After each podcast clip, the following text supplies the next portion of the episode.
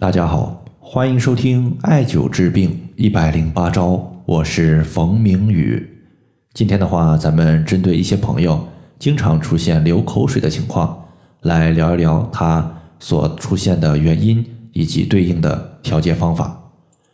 首先呢，咱们看一位朋友他在群里面的留言。这位朋友呢，他说：“冯明宇老师，请问经常流口水是什么问题呢？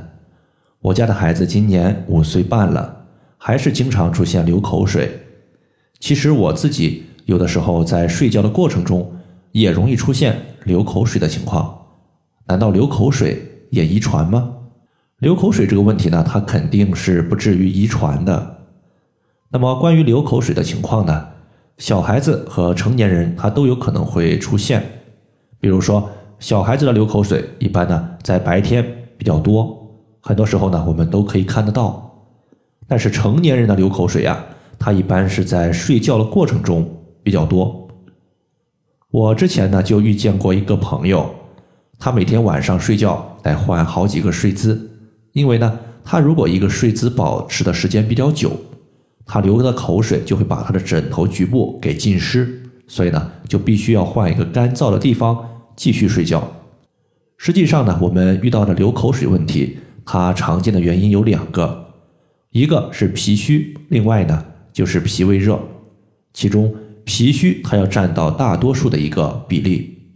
接下来呢，咱们就把脾虚所导致的流口水的表现、原因以及调节方法和大家呢简单的分享一下。中医认为脾主肌肉，开窍于口，咸为脾之液。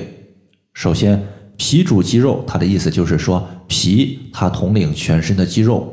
因为我们的脾会把食物转化为气血，气血给肌肉供给营养，它决定了肌肉的充实程度和健康程度。其次呢，脾开窍于口，它指的就是脾的强健与否，我们可以从口的健康程度来进行判断。最后，咸为脾之液，这个咸它指的就是口水唾液里面比较稀的部分，也可以呢理解为口水。知道了什么是咸，那么对于上面这句话的理解就非常简单了。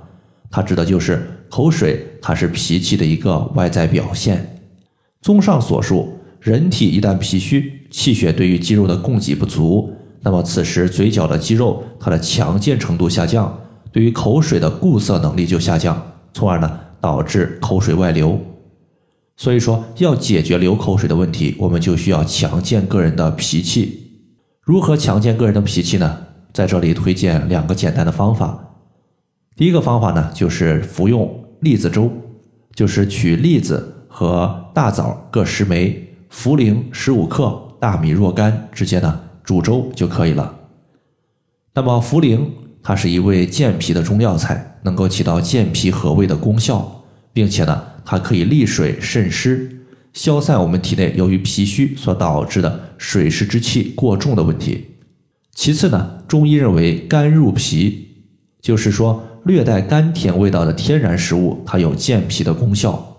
其中呢，栗子它指的就是我们平时吃的板栗，板栗香甜可口，而大枣呢也是甘甜食物，同样呢都属于是甘甜类的，故而呢两者都可以起到健脾的功效。三者共同使用，我们的脾气虚弱所导致的四肢不温、面色发白、唇色发白、大便不成形、容易流口水这些情况都是有效果的。最后呢，咱们说一说穴位的一个调节方法。首先呢，就是局部的艾灸，就是针对流口水的局部患处，嘴角的一个艾灸情况，肯定呢是要继续的。毕竟局部穴位它调节局部病症。那么局部的穴位说完之后呢，我们先说一说远端的穴位。远端穴位的话，我们用的比较多的就是太白穴。太白穴它是我们脾经的原穴，有道是本经穴位调节本经的病症。既然出现了脾虚的问题，我们肯定是在脾经上选择适当的穴位进行调节。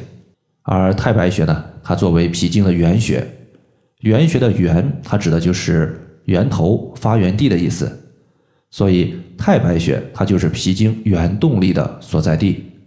艾灸此穴呢，可以增强脾的动力，振奋脾的元气，而脾的元气源源不断的供给给我们的脾脏，脾脏健康了，脾气充盈了，慢慢的，我们脾虚所导致的流口水问题就逐渐消失了。那么最后，太白穴具体在哪里呢？它是我们足背的一个穴位，它是位于我们足第一脚趾后方的赤白肉际处。找的时候呢，我们先找到大拇脚趾，大拇脚趾的外侧，你会发现呢有一个高骨，高骨的后方就是太白穴的所在。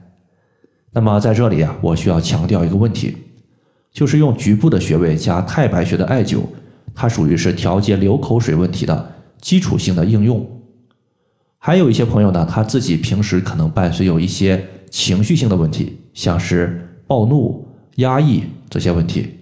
简单的来讲呢，这些问题它和肝气不舒有关系，而肝木会克制脾土，使脾的功能下降。所以说，有类似肝气不舒问题的朋友，在局部穴位和太白穴的基础上，还要做到自己的疏肝理气，才会有更好的效果。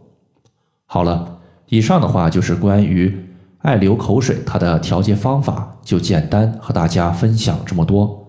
如果大家还有所不明白的，可以关注我的公众账号“冯明宇艾灸”，姓冯的冯，名字的名，下雨的雨。感谢大家的收听，我们下期节目再见。